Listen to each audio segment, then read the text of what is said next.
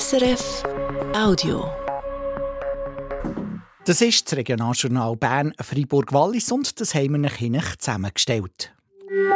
Die Bergbahnen von Grächen im Wallis haben ein Problem. Nicht wegen dem Schnee, sondern weil ihnen das Geld fehlt.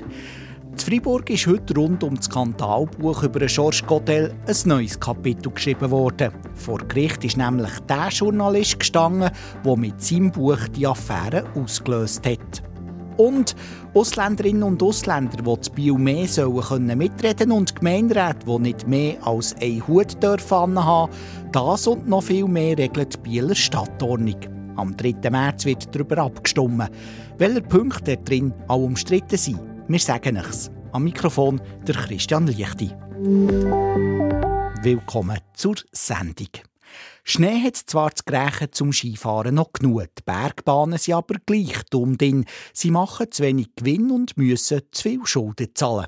Darum hat die touristische Unternehmung Grächen AG jetzt ein Gesuch für eine provisorische Nachlassstundung müssen einreichen. Jetzt wird das Unternehmen also saniert, so dass man vielleicht einen Konkurs im letzten Moment noch verhindern kann. Was das für die Tourismusregion bedeutet, der Adrian Müller berichtet. Den Bergbahnen zu Grächen geht schlecht. Die Schuldenlast drückt so fest, dass das Unternehmen keine andere Ausweg mehr sehen, als beim Gericht das Gesuch für eine Nachlassstundung einzureichen. Das bedeutet aber nicht, dass das Unternehmen jetzt einen Konkurs geht.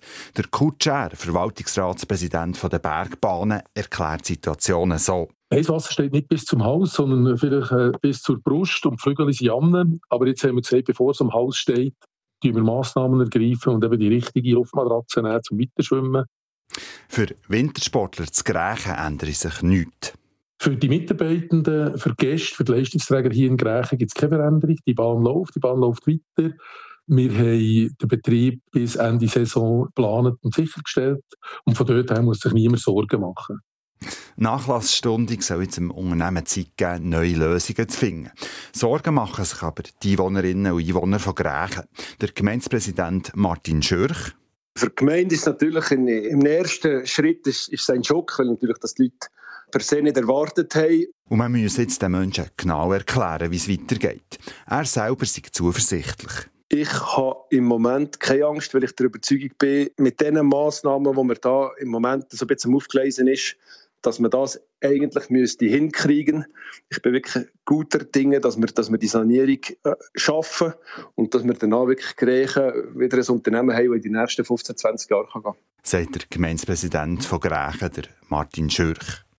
Der Adrian Müller hat über die finanziellen Probleme der Bergbahnen zu Grächen berichtet. Es ist ein kleines politisches Erdbeben im Kanton Fribourg. Vor zwei Jahren, kurz nachdem der ehemalige Staatsrat Georges Godel sein Amt hat abgegeben hat, ist ein Buch herausgekommen mit dem Titel Geheimnisse und Geständnisse eines Präsidenten. Da drin hat der Georges Godel ziemlich offen erzählt, wie die Arbeit der Friburger Regierung hinter den Kulissen so funktioniert. Gespickt mit Details, die so nicht für die Öffentlichkeit bestimmt wären. Heute ist jetzt der Journalist, der das Buch herausgegeben hat, zu Freiburg vor dem Polizeirichter gestanden. Beim Prozess dabei war auch unser Korrespondent, der Oliver Kempa. Mit ihm habe ich vor der Sendung geredet und als erstes gerade gefragt, warum der Morgen nur der Journalist vor Gericht ist gestanden und nicht auch der ehemalige Staatsrat, der Georges Godel selber. Der Georges Godel der ist schon verurteilt worden, weil das Amtsgeheimnis hat verletzt mit dem Buch. Die Freiburger Staatsanwaltschaft hat ihm per Strafbefehl einen Buß von 2500 Franken aufgebrummt, plus eine Geldstrafe von 90 Tagessätzen auf Bewährung. Und der Georges Godel hat das Urteil dann noch akzeptiert. Er hat zwar erklärt, dass er nie mit böser Absicht Amtsgeheimnis ausplaudert, sondern dass er einfach transparent wollen sein aber er hat auch zugegeben, dass er Fehler gemacht und darum auch die Konsequenzen träge. Sein Fall ist damit abgeschlossen. Der Journalist hingegen, der Jean-Marc Angelo, der hat gegen seinen Strafbefehl Rekurs gemacht und darum wird er jetzt vor Gericht behandelt. Der Journalist steht also vor Gericht. Was wird ihm denn genau vorgeworfen? Die Staatsanwaltschaft wirft ihm vor, dass er den Georges Godel quasi verführt hat, dazu geheime Sachen auszuplaudern. Im Juristenjargon heisst das eine Anstiftung zur Amtsgeheimnisverletzung, weil er ist mit der Idee von Georges Godel zugegangen, dass man das Buch machen könnte. Und wie ist es konkret weitergegangen? Die beiden die haben sich nach vier Jahre lang fast jeden Monat einmal länger getroffen und der Georges Godel hat erstaunlich offen aus dem Neinkästchen geplaudert. Er hat zum Teil geheime Protokolle und Berichte mitgenommen an die Treffen und zum Journalist gezeigt. Er hat zum Teil auch davon erzählt, wie sie der Kantonsregierung menschelt, hat ein bisschen über andere Leute gelästert und so weiter. Der Jean-Marc Angelo der hat das alles aufgeschrieben und dann die aus seiner Sicht spannendsten Protokolle von diesen Treffen eben im Buch veröffentlicht. Und der Georges Godel war mit dem allem einverstanden? Gewesen? Dann schon, ja. Die beiden haben sogar eine Vereinbarung unterschrieben, dass der Journalist alles, was gesagt wird, darf protokollieren der Georges Godel hat die Protokoll auch dürfen gegenlesen, allerdings nur jeweils direkt nach dem Treffen. Dann, als er das Buch ist rausgekommen, hat er es nicht mehr dürfen gegenlesen. Das war so abgemacht. Gewesen. Jetzt ist der Journalist am Morgen also vor dem Polizeirichter gestanden. Was hat er denn aus Sicht der Staatsanwaltschaft letzt gemacht? Der Freiburger Staatsanwalt, der Fabien Gasser, hat heute vor Gericht ein Bild gezeichnet von einem Journalist, der richtig drauf war, einen Skandal zu provozieren. Er hat dem Georges Godel bei diesen regelmässigen Treffen richtig geschmeichelt und der Bauch pinselt, bis der Staatsrat seine Verteidigung ein bisschen runtergefahren und eben auch Sachen gesagt und gezeigt hat, was er vielleicht nicht hätte sollen. Aus Sicht vom Staatsanwalt ist es so, nur der Jean-Marc Angelo der von diesem Buch hat profitiert. Er hat es im Eigenverlag rausgegeben und damit auch Geld verdient. Und der Öffentlichkeit bringen die Enthüllungen unter dem Strich eigentlich nichts, findet der Staatsanwalt. Das ist also die Sicht der Staatsanwaltschaft. Und wie hat sich der Journalist verteidigt diesen Morgen? Sein Anwalt der hat vor Gericht heute betont, dass der Jean-Marc Angelo mit diesem Buch eigentlich einfach seinen Job als Journalist gemacht hat. Er wollte zeigen, wie die Politik eben hinter den Kulissen funktioniert. Und für diesen Job als Journalist können zu machen, gehört es halt auch dazu, Fragen zu stellen und ein Vertrauensverhältnis aufzubauen zum Staatsrat, der die Fragen beantwortet. Aus Sicht der Verteidigung ist es aber noch weit weg von einer Anstiftung zu einer Straftat. Der Jean-Marc Angelo hat bei seinen Interviews nie hinterlistige Tricks gebraucht, für Georges Godel in eine Falle zu locken. Und er hat auch nie auf irgendeine Art Druck aufgebaut. Und darum können wir sicher nicht von einer Anstiftung reden, hat der Anwalt plädiert. Das Gericht hat heute die Argumente von beiden Seiten also angelost. Was werden konkret für Strafen verlangt? Die Staatsanwaltschaft die findet das Vergehen vom Journalist ähnlich schwer wie das vom Georges Godel und darum ist auch die geforderte Strafe in einem ähnlichen Rahmen. Sie verlangt für Jean-Marc Angelo eine Geldstrafe von 100 Tagessätzen auf Bewährung plus einen Buß von 1500 Franken. Und die Verteidigung die verlangt wenig überraschenden, vollumfänglichen Freispruch. Außerdem soll der Staat dem Journalisten Schadenersatz von 5000 Franken zahlen, weil sein Ruf in dieser Affäre hat gelitten. Und der Staat soll auch alle Kosten übernehmen, die in diesem Prozess angefallen. Wenn das Gericht sein Urteil fällt, das hat es heute noch nicht können sagen, das kann in den nächsten paar Tagen sein oder vielleicht auch erst in ein paar Wochen ein ehemaliger Staatsrat, der ist verurteilt wurde, Journalist, der vor dem Richter steht. Jetzt haben wir viel über die juristischen Details geredet. Oliver Kempa, zum Schluss noch mich jetzt gleich noch Wunder. Wie brisant ist denn das Buch aus eurer Sicht überhaupt? Also für mich als Bürger und als Journalist ist es zwar noch interessant die Protokolle zu lesen, aber Medien auch nicht. Ich habe jetzt nie den Eindruck gehabt, dass das Informationen sind, die die Arbeit vom Staatsrat oder sogar das Funktionieren vom Staat könnten gefährden, wenn sie an die Öffentlichkeit kommen. Ein politisches Erdbeben hat es auch nicht unbedingt wegen dem Inhalt von dem Buch gegeben, sondern mehr, weil eben ein ehemaliger Staatsrat ist angeklagt und verurteilt wurde. Das ist das Brisante dran und nicht unbedingt der Inhalt vom Buch. Aber eben, ob das jetzt strafrechtlich Konsequenzen muss haben oder nicht, das muss am Schluss das Gericht entscheiden. Der Oliver Kemper über den Gerichtsfall rund um die Affäre Godel zu Freiburg.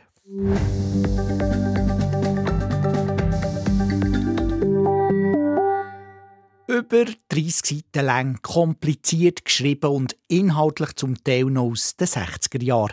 Die Rede ist vor Bieler Stadtordnung der Verfassung der Stadt. Die ist veraltet und ist darum überarbeitet worden.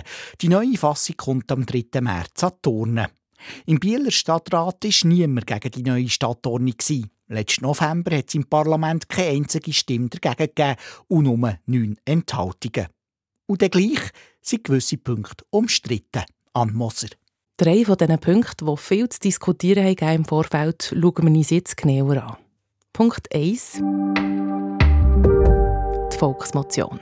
Leute ohne Schweizer Pass oder Jugendliche unter 18 sollen sich dank der Volksmotion politisch einbringen können, auch wenn sie nicht stimmberechtigt sind. Die Stadtschreiberin von Bild, Barbara Labé, ist auch Teil der Spezialkommission, die sich mit der neuen Stadtordnung befasst hat und erklärt, wie die Volksmotion funktionieren soll. Bevölkerung, also man wird dann noch müssen festlegen, eben, welchen Anteil, wie viele Unterschriften das es da wird brauchen, können direkt das Anliegen, also in Form von, von einem Auftrag, ins Parlament einbringen, wo das Parlament nachher darüber debattieren und entscheiden, ob das Anliegen soll an die Exekutive weitergeleitet werden zur Umsetzung.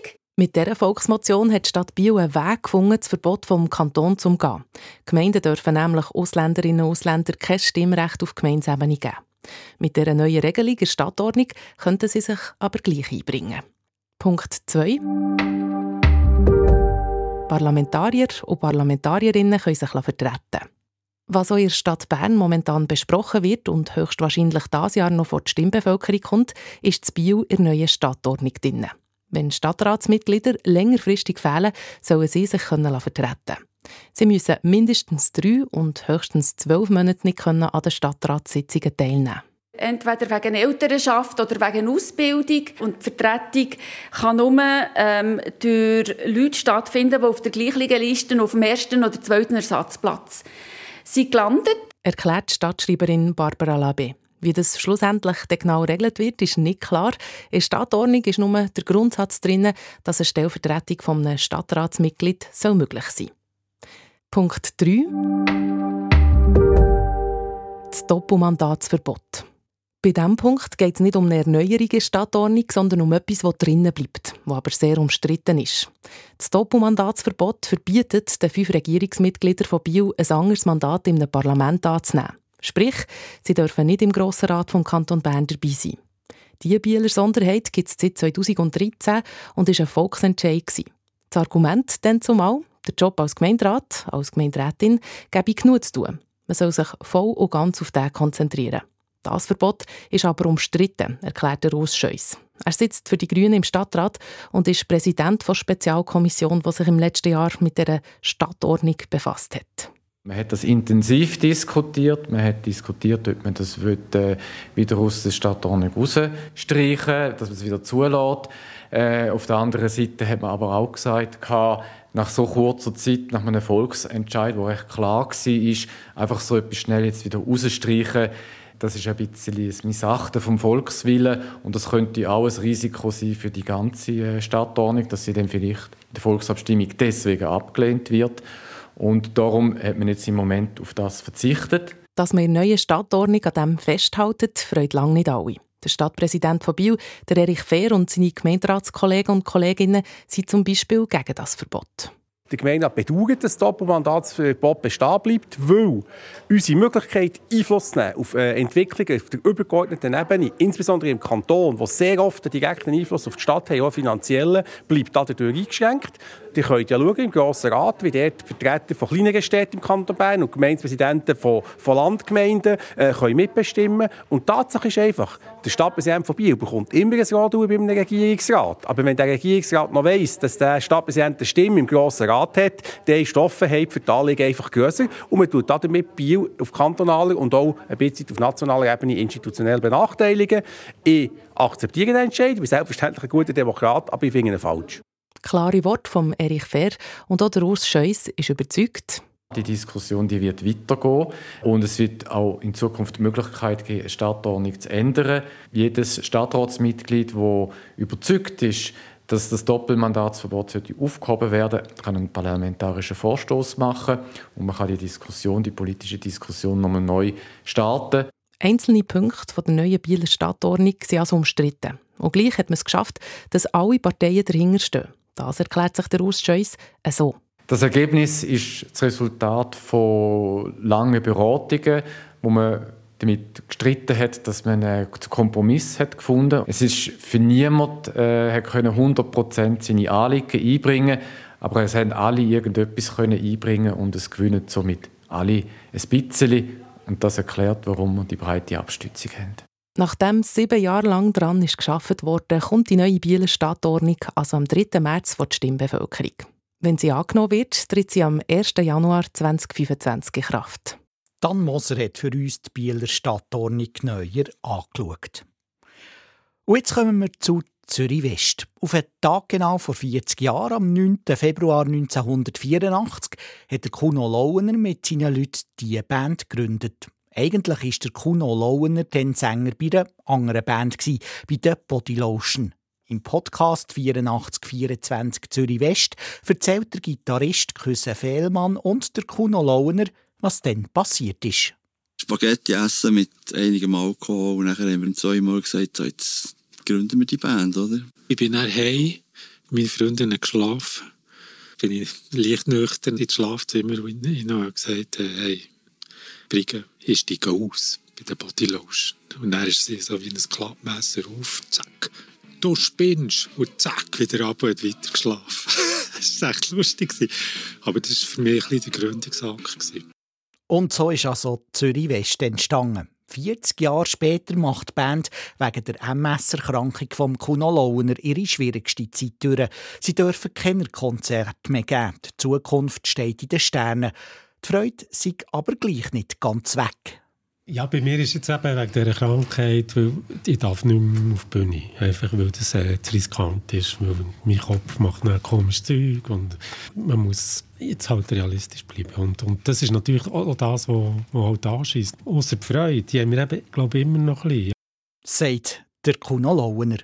Und jetzt feiern wir den 40. Geburtstag zusammen und stoßen mit, mit dem Zürich West Klassiker an.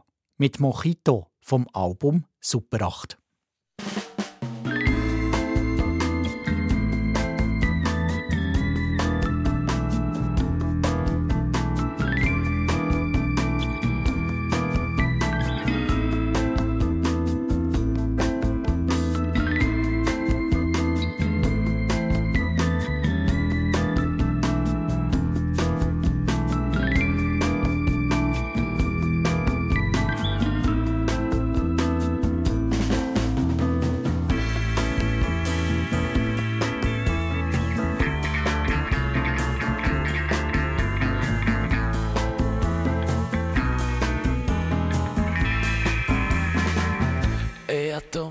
zwei Mädchen.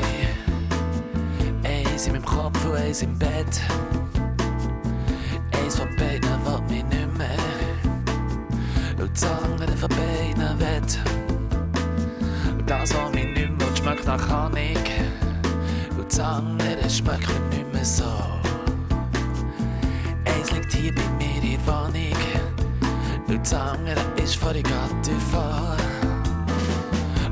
Bin selber blöd, ich weiss es. Aber ich werde doch nie leben. Mit der hier heute Nacht zum Meer haben. Wenn ich nicht so mange, aber eben. Jetzt habe ich dumme wie so ein Mädchen. Eins ist noch hier, eins ist nicht mehr da. Das, was fort ist, will mich nicht mehr. Und das andere, was jetzt glaubt, oh, lieber langsam gehen. Dabei habe ich mir gesagt, ich nehme nur so einen Mojito. Und einen zweiten habe ich dann gedacht, nehme ich auch. Nach dem dritten bin ich unter dem Tisch gelegen.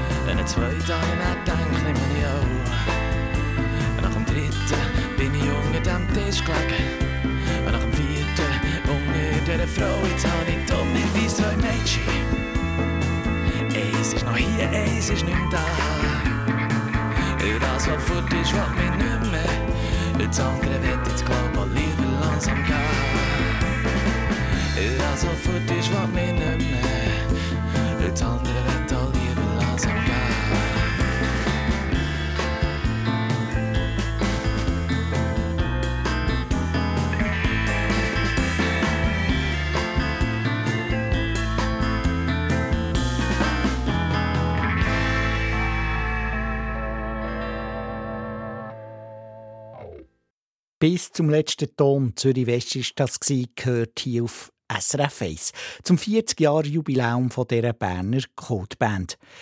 In ein paar Minuten schauen wir hier auf die Wetterprognose für das Wochenende.